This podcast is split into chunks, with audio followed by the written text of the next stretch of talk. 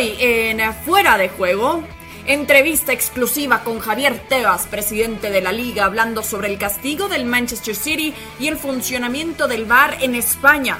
Además, el Madrid se prepara para el partido contra el Villarreal buscando los tres puntos para conseguir el título de liga. Y sigue la lucha de la Premier League por un boleto a la próxima temporada de la Champions League. Con esto y mucho más, arrancamos fuera de juego.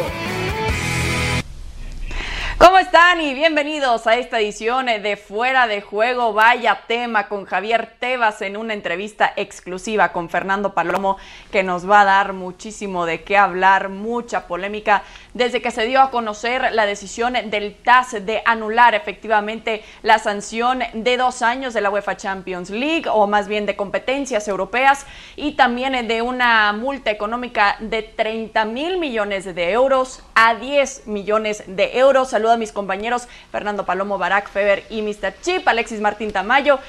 Vamos a escuchar la primera parte de esta entrevista exclusiva que está bastante picante, empezando con esta polémica con el TAS y el Manchester City. El TAS.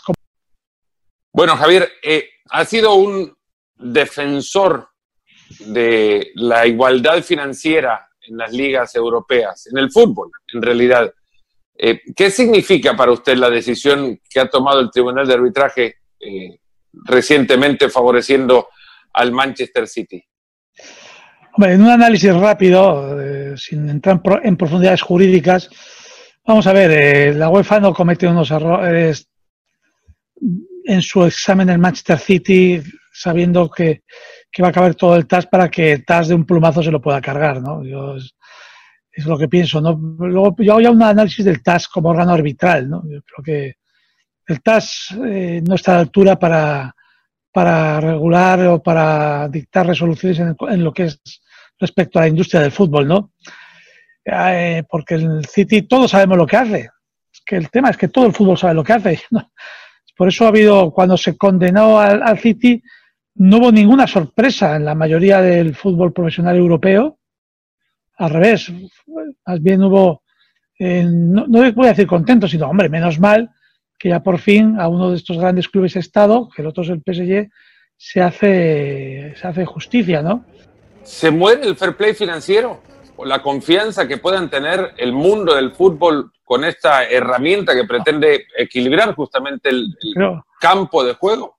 Se muere el TAS, se muere el TAS, ¿no? Yo creo que es que el, TAS yo llevo muchos años poniéndolo en, como un órgano arbitral que poniéndolo en duda no solo por esta resolución, ¿eh? por, por otro tipo de resoluciones, incluso en algunas que han favorecido a la UEFA o a la, o a la FIFA. Es un órgano que, creo que, es, todo lo contrario, ya que debe ser un órgano arbitral, que tiene que, tiene que haber transparencia en la designación de los árbitros, o al menos en el árbitro teóricamente neutral, no existe esa transparencia. Eh, se nombran a dedo, ad hoc, y evidentemente muchas veces se nombran árbitros, en mi opinión, que ya se saben si son tres árbitros, uno de cada parte y el neutral, pues ya se sabe por dónde van a ir los caminos de la resolución. Javier, ayer Pep Guardiola le decía que el Manchester City estará en la Champions League la próxima temporada porque hizo las cosas bien.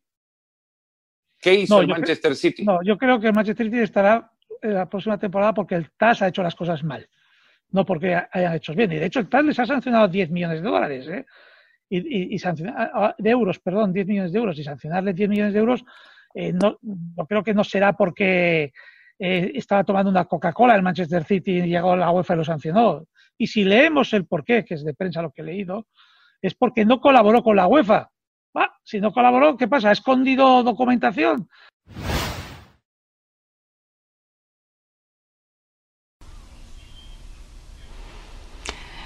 Bueno, tenemos que ir definitivamente por partes. Fer, tengo que empezar contigo también con esta gran entrevista, por cierto, que le hiciste a la presidente de la Liga de España. Eh, empezando con cómo critica al Manchester City también, que no necesariamente llegó a la UEFA Champions League por sus propios méritos, sino por lo mal que hizo el TAS. En principio, ¿estás de acuerdo con lo contundente que ha sido Javier Tebas sobre el tema?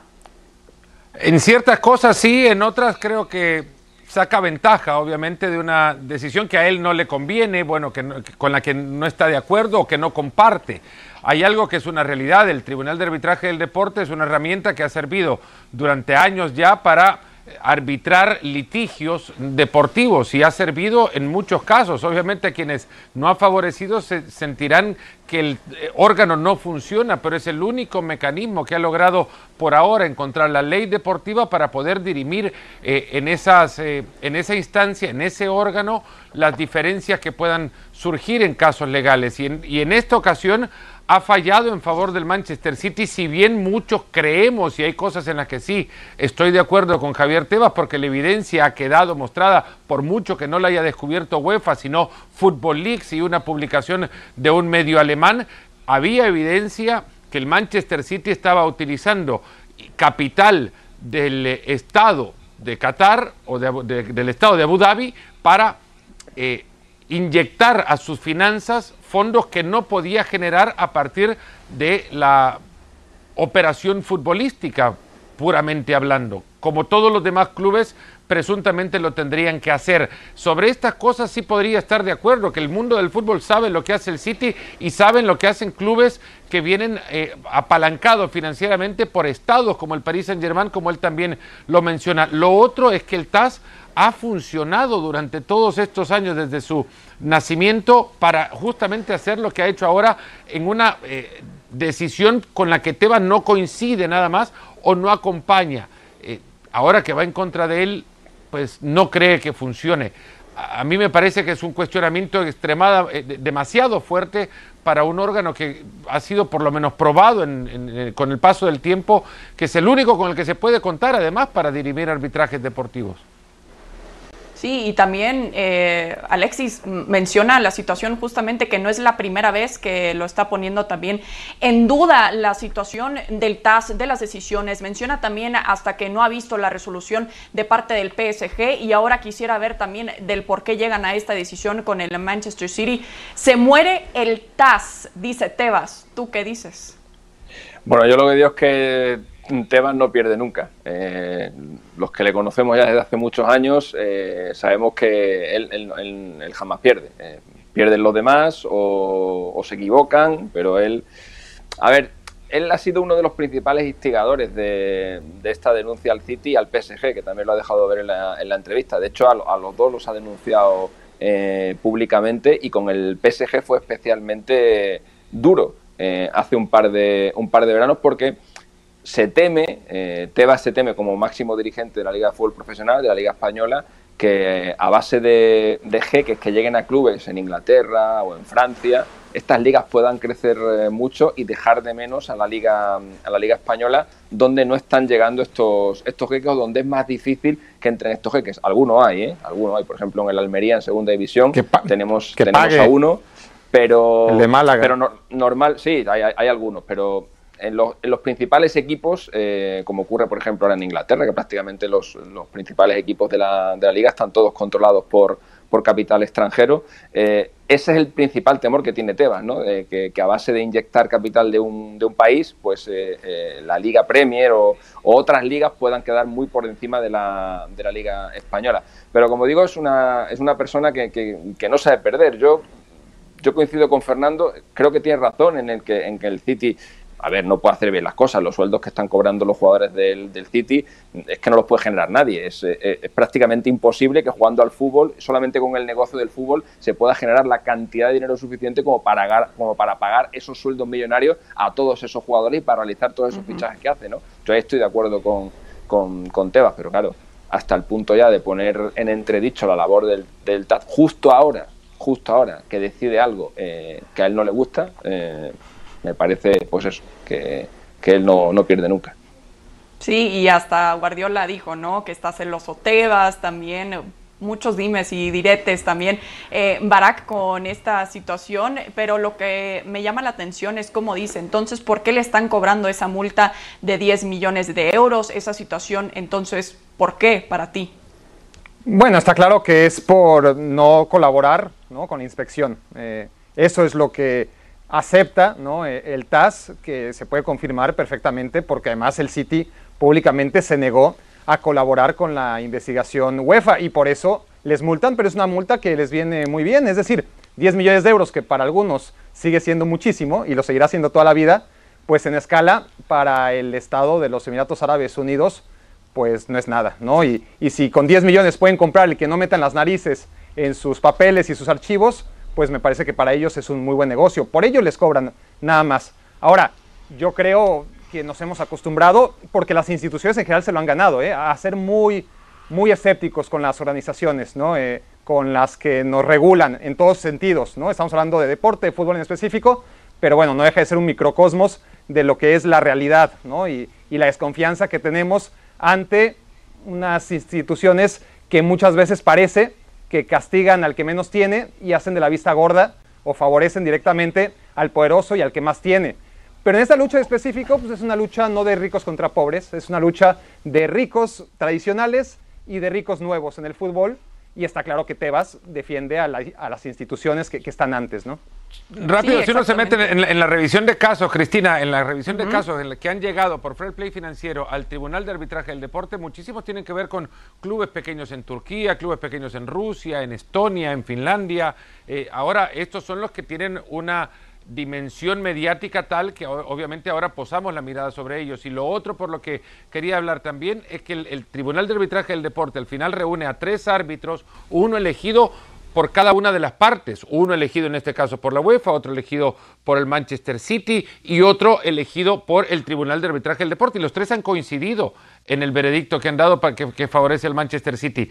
Eh, habrá que entender que algo han visto en toda la investigación que la UEFA no hizo lo suficientemente bien como para que no se sostuviera la decisión inicialmente dictada por la comisión de, de, de la UEFA, la comisión del Fair Play Financiero de UEFA. Sí, exactamente, pero además reciente una sanción que vemos justamente es el Chelsea también, que sabemos que no pudo fichar, también se tuvo que aguantar, Frank Lampard tuvo que eh, hacer también de una temporada sin Eren Hazard, ahora sí con estos jóvenes, pero también se dan estas temporadas interesantes donde vemos eh, jóvenes que quizás sin esta sanción no hubiéramos visto. Pero nosotros vamos a seguir platicando sobre esta gran entrevista de Fernando Palomo con Javier Tebas ahora sobre lo que tanto se ha platicado en estos días, considerando que mañana juega el Real Madrid. Vamos a ver qué dice Tebas sobre el VAR. Hombre, con el tema del VAR, yo lo que creo que, que eh, hay que darle una pensada a, a, y hay que volver, ahí sí que hay que volver a, a lo que era su, su, origen, es mi opinión, ¿no? La mínima intervención del, del VAR en solo errores flagrantes, ¿no?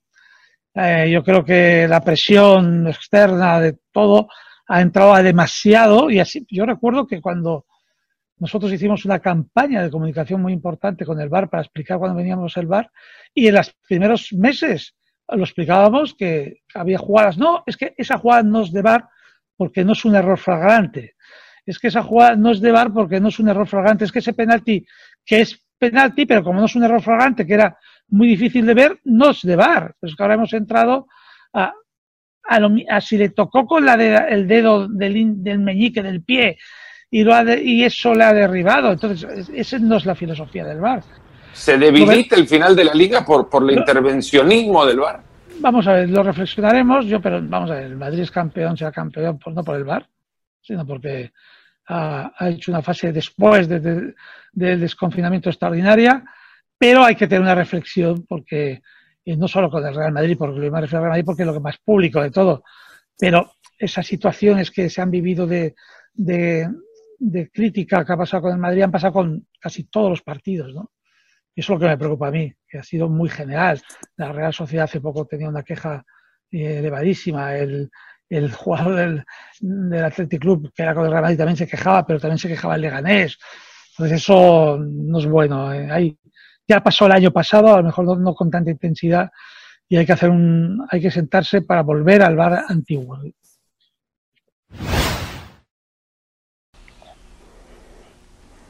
Sí, ahora según Javier Tebas, entonces el Real Madrid será campeón, no con la ayuda del VAR. Alexis, tengo que, empezar contigo después de un gran debate que tuvimos justamente hace una semana en eh, Fuera de Juego, platicando sobre las estadísticas que nos dabas en cuanto a, entre comillas, cuánto realmente ha favorecido o no al Real Madrid y también comparándolo con los numeritos del Fútbol Club Barcelona. Eh, para ti, eh, ¿tiene razón Javier Tebas que el Real Madrid será campeón por sus propios méritos post eh, el confinamiento? Sí, sí, sin ninguna duda. Eh, es que no.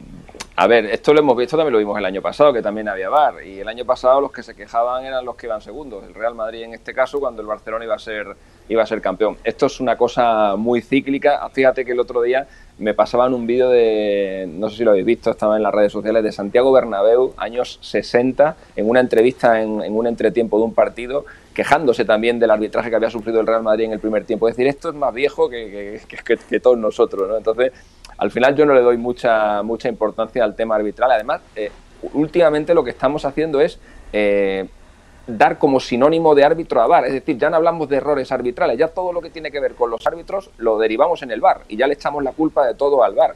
Cuando la semana pasada demostramos con esa clasificación y no ha cambiado con lo que ha pasado en esta última semana, que en un mundo sin VAR los resultados serían los mismos. Es decir, no hay que echarle la culpa al VAR porque el VAR no está cambiando prácticamente nada. Sobre un total de 500 interrupciones, un poquito más de 500 que ha habido en las primeras 36 jornadas de la liga, solo un 25% de esas interrupciones supusieron un cambio en la decisión inicial del árbitro y esos cambios, que en realidad han sido 127, solamente supusieron la modificación del signo de 31 partidos, 31 de los 360 que se han jugado. No llega ni al 10% de los partidos. Y si lo traducimos en puntos, realmente solo hay dos equipos que han visto sensiblemente su posición eh, cambiada. El Valencia, que ahora mismo está fuera de Europa y que estaría dentro de Europa, y el Mallorca, que ahora mismo está en puesto de descenso y que saldría del descenso metiendo al, Celta. Pero por la parte de arriba, el Barça, el Real Madrid, el Sevilla y el Atlético Madrid, los cuatro de Champions, seguirían estando en Champions y además con la misma puntuación. Y nuestros telespectadores estarán preguntando, ¿qué hace ¿qué hace el dueño de la liga, el máximo representante de la liga de fútbol profesional, criticando al VAR? Porque al final, cuando criticas al VAR, el VAR es un elemento que está regulando tu liga. ¿Cómo es posible que el máximo dirigente de la liga de fútbol profesional esté criticando un elemento que se utiliza dentro de su propia liga? Pues os lo explico muy rápido. Pero que él no el VAR el año el correcto, el VAR el año pasado lo controlaba no Tebas, pero sí una empresa afín a Tebas y este año el VAR lo controla la Federación Española. Han contratado a, un, a otro proveedor diferente del del año pasado, que era MediaPro. Ahora ya no es MediaPro, ahora es otro, otro operador que ya no tiene nada que ver con, con Tebas y eso a Tebas no le gusta y como sabéis que existe una guerra eh, flagrante entre Tebas y, el, Rubiales, el presidente de la, de la, Federación Española de Fútbol, pues todo lo que huela a Rubiales Tebas le va, le va a dar e insisto, es, es, tal la fijación que tienen el uno con el otro, no solo de Tebas con Rubeles, sino en, el sentido contrario funciona exactamente igual. Pero esta es la fijación que tiene, que es capaz, con, tal de darle a su, con tal de darle a su Sí, no, si yo no digo que tenga o no tenga razón, pero yo digo que solo con tal de darle a su enemigo es capaz de poner en duda. Acá podrían, podrían ser grandes amigos, igual le tendría que dar. hay una, hay una realidad acá. Podemos hablar también de la. de la tabla que mencionás, Alexis, yo, yo creo que los árbitros ahora mismo, sabiendo que tienen un colchón en el cual caer, toman decisiones que antes, sin VAR, no habrían tomado como ahora las hacen. Y esas son imposibles de medir. Son totalmente subjetivas. Son decisiones que bueno, ahora yo caigo en el colchón de, un, de un ente protector que, que, en televisión me va a decir si me he equivocado o no. Total, pito o no pito. me, van a corregir igual. Pero hay otra cosa que no estamos teniendo en cuenta. Por eso yo creo que estos, estos últimos, estas últimas 10 jornadas donde está habiendo tanta polémica no se pueden analizar igual que las demás. No hay público. No hay público. Ese es, ese es otro gran factor. no, no hay presión. y tú en San Mamés, ese penalti famoso de Marcelo, ese penalti con público, igual te lo piensas. Pero si no hay público y, sabe que, y sabe que tienes un bar detrás, lo pitas, porque sabes que si realmente no es penalti, el bar te va a corregir y sabes que si te equivocas nadie te va a tirar nada ni te va a Por eso cortado cortado como blanco y negro. Eso está pasando. Esto tiene un gran gris. Tiene un gran gris, justo, que es la ausencia de público, el, respaldo que los árbitros sienten de, que si se puede si se equivocan esté el colchón del bar y lo otro es las mínimas apreciaciones a las que hacía referencia Tebas, que eso lo vemos todos también, ya, ya la desnaturalización de un juego de contacto, pero que pita todos los contactos en el área. Y no solamente pasa en España, pasa en Italia, pasa en Alemania, en Inglaterra, el VAR lo tiene que revisar la FIFA. La aplicación del VAR lo tiene que revisar la FIFA. Se ha perdido ya el sentido completo de para qué significaba o servía esta herramienta para corregir errores graves. Sí, exactamente. Fue lo que estaba comentando Tebas esta presión externa que te menciona también Fer, eh, pero Barak, eh, quiero también eh, tu opinión al respecto. Dice, eso no es la filosofía del VAR y también le confirma a Fer sobre el antes y el después que marca y confirmando la llamada de Florentino Pérez enero del año pasado también. 20 minutos después de un partido bastante enojado. ¿Cómo controlar esta presión externa como dicen en este momento, ahora sin público, pero todavía con los presidentes de la liga, ¿no? Bueno, es algo que, ha existido siempre, lo acaba de decir Alexis, ¿no? Y, no va a parar, hay muchos intereses, de hecho, cada vez hay más intereses alrededor. A ver, el problema que yo tengo con el VAR afecta al equipo que afecte, beneficia al que beneficie, estoy de acuerdo, a veces te quita, a veces te da, como los errores arbitrales siempre antes del VAR así ha funcionado. Obviamente hay equipos más poderosos que se benefician más y equipos menos poderosos a los que normalmente estadísticamente les afecta más. Pero a mí lo que me pega más del VAR es que es anticlimático, ¿no? Que es una situación de juego en donde al final primero han hecho del fútbol una experiencia en general mucho menos disfrutable. Para mí ese es el mayor problema. Eh, me enoja muchas veces ver partidos de fútbol por culpa de intromisiones en un videoarbitraje que para empezar el fútbol tendría, y yo lo sostuve desde que empezaban con la idea de meter eh, telearbitraje, el, fútbol tendría que mirar su reglamento y por lo menos hacer primero que se cumplan las pocas cosas que están establecidas y que son blancas o negras, que, son medibles, que no son muchas, porque en el reglamento casi todo es de interpretación y ese es el principal gran problema y, que va a ser muy difícil que cambie. Pero hay otras cuestiones de juego que son perfectamente medibles, que no necesitas VAR y que no se acatan, no se asumen, no les importa. El portero seis segundos con la pelota, un ejemplo, nunca ocurre. No hay portero que la suelte, al menos de que tenga prisa, antes de 12, 13, 14, 15 segundos. No es que se pase por dos segundos, es que normalmente si va ganando su equipo pueden tener el balón 18 segundos, cuando claramente no necesitas el VAR para sancionarlo, no puede tener más de 6. Es solamente un ejemplo. La invasión al área en los penales es otra regla muy fácil de medir que no se acata. Esa la pitan cada vez más. Hay demasiadas, claro, la, distancia de la, barrera, en fin. Una vez resuelto eso, podrías empezar a ver todos los temas de interpretación y eso es muy, muy difícil. A de, de cuentas... Eh, eh, de, todas formas, hay una, hay, una cosa eh, que si miráis las últimas 10 entrevistas que ha hecho Tebas, en todas os vais a encontrar, le pregunten o no, la famosa frasecita de es que Florentino no puede llamar a Rubiales, porque Tebas tampoco se habla con Florentino, es de los pocos presidentes de la, de, la, de los equipos de primera división que no apoya a Tebas. La confrontación es, es brutal entre los dos, eh, por el tema principalmente de derechos de televisión, pero hay más temas de, de, fondo. Y por tanto, él en sus entrevistas no pierde oportunidad de darle a Rubiales, de darle a Florentino, e insisto, vuelve a poner en duda la seriedad de la competición, hablando de una supuesta conversación entre Florentino y el presidente Rubiales, cuando conversaciones de esas del presidente de la Federación Española las habrá habido con todos los presidentes de todos los equipos de primera división, pero especialmente él, aunque Fernando no le ha preguntado por esa, eh, por esa conversación, se encarga de sacarla a la luz y nombra a Florentino, a Florentino Pérez porque Teba funciona así tú eres mi enemigo y te bueno, voy a dar hay, hay, hay, una aclaración, sobre eso sí le pregunté, y lo otro es que ahora sí también se entiende por qué el Real Madrid el año pasado se quejaba muchísimo por el VAR, porque el VAR estaba controlado por la Liga de Javier Tebas, en consecuencia cualquier error, cualquier error que no le favoreciera al conjunto blanco iban en contra y con la avalancha mediática para eh, tratar de, restarle la credibilidad al, al VAR manejado entonces por Javier Tebas. Y a que el año pasado no escuchaste en ningún momento a Tebas quejarse del VAR. Eh, y puede ser que lo haya hecho o no, y seguramente no, no, el año pasado, el año pasado no se quejó jamás del VAR. Hay una, hay una realidad, lo otro, regresando a la operatividad del VAR y una palabra que mencionaba eh, Barak, el telearbitraje, es que justamente eso es lo que no tendría que, que ser. El, el VAR, un telearbitraje, porque no se puede arbitrar desde una cabina, tiene que ser el juez central el que tenga toda la autoridad, pero eso ya ha perdido crédito. El juez central ahora tiene el, soporte del board, de la oficina, del video referí, a donde dice, bueno, señalo algo acá y total allá me van a decir si eso no es. Entonces ellos arbitran por el que está ahí abajo en la cancha. Pero insisto, no es solamente problema de la liga, es problema de todos, es problema de todos y de la aplicación del VAR. Está para corregir errores claros y evidentes y ha pasado a ser un árbitro de los partidos.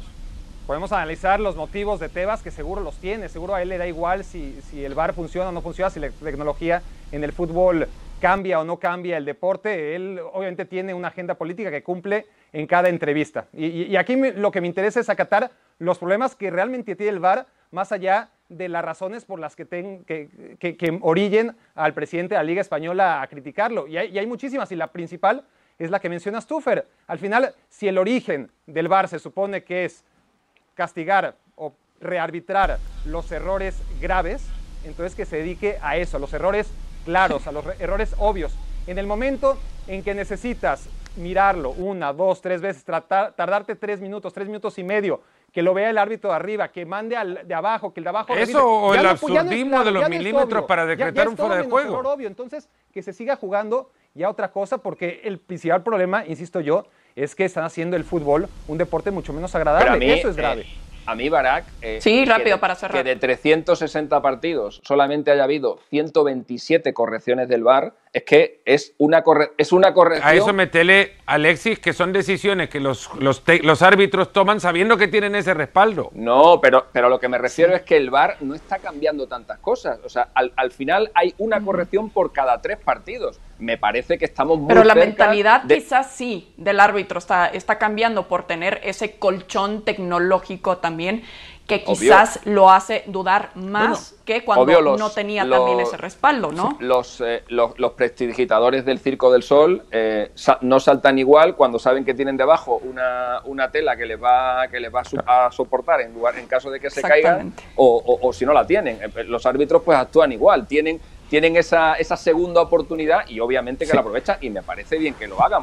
Pero, pero para acabar rápido, el principal problema aquí es que antes siempre hubo errores arbitrales pero antes los árbitros merecían el beneficio de la duda. Se equivocó porque no lo vio, porque es humano y porque no puede ver todo y porque es muy difícil.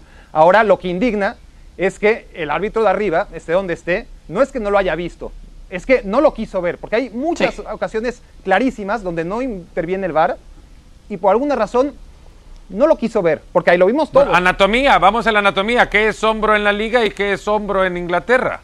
Sí, sí, sí. Bueno, tenemos que cerrar este tema del bar, pero sí, siempre es una plática muy interesante, muy romántico también, que queríamos que se conservara también justamente eh, del fútbol, ahora con un poco más de tecnología y sabíamos que cosas así iban a suceder, pero nosotros vamos a platicar del Real Madrid que dice si contamos, si contamos más bien en los partidos antes y después del parón por la pandemia, al Real Madrid le vino muy bien el receso, ya que tras la reanudación marcha con marca perfecta, solo tiene tres goles en contra y además recuperó la primera posición de la liga en los nueve partidos anteriores, sumó cuatro derrotas y solo un triunfo en los últimos cinco partidos. Y evidentemente tenemos que seguir platicando del club merengue que mañana tiene la posibilidad de amarrar la liga y dice Zidane que es el partido más importante que han tenido después del aislamiento del parón por el COVID-19. Mentalmente hablando, qué tan importante, qué tan grande es este reto mañana para los del Real Madrid, Barak. Bueno, un reto más. La verdad es que es un equipo que no ha dejado de ganar y ganar y ganar desde que se reanudó la competencia, que ciertamente la última imagen que dejó, los últimos 45 minutos en concreto ante el Granada fueron los peores de todos. Eh, un equipo que necesita descanso, que, necesitará seguramente mover algunas piezas que se ha negado a, mover Zidane para asegurar los puntos que parecen trámite, pero hay que ganarlos, ¿no? y yo tengo muy pocas dudas de que lo va a hacer. Alexis, mañana ves al Madrid como campeón para cerrar rápidamente. Sí, yo creo que sí, yo creo que sí, salvo me queda la duda esa del, cansancio físico, son muchos partidos, ¿eh? el Madrid va a jugar eh, cuatro partidos en, apenas diez días, eh, es muy poquito tiempo, pero Zidane está rotando bien a los, a los jugadores, a todos, menos a Bale y a, James, que eso con, ellos no, no, cuenta. Pero sí, el Villarreal es un equipo que empezó muy bien después de la, renovación de la liga, pero últimamente está perdiendo bastantes, bastantes puntos. Tiene la, la, plaza europea prácticamente asegurada y yo creo que sí, que el Madrid mañana hará valer eh, la ventaja que tiene y se proclamará campeón. Cosa que van a celebrar, cosa que van a celebrar en Vitoria, porque el Alavés está jugando el descenso y en la última jornada es Barcelona-Alavés. Y no es lo mismo recibir al Barça si se está jugando la liga que si no se la está jugando. Y juegan también a la misma hora. Fer, ¿sí o no el Madrid campeón mañana de liga? No mañana, porque el Villarreal tiene una rivalidad importante con el Madrid y le puede jugar al margen que no tenga todavía su puesto en Champions, o que no tenga su puesto en Champions, pero, pero sí lo va a hacer, el Madrid va a ser campeón. Perfecto, Fernando Palomo Barac, no, Alexis Martínez Tamayo, muchísimas gracias. Perfecto para los madridistas, si quieren, ah, nos vemos hasta la próxima.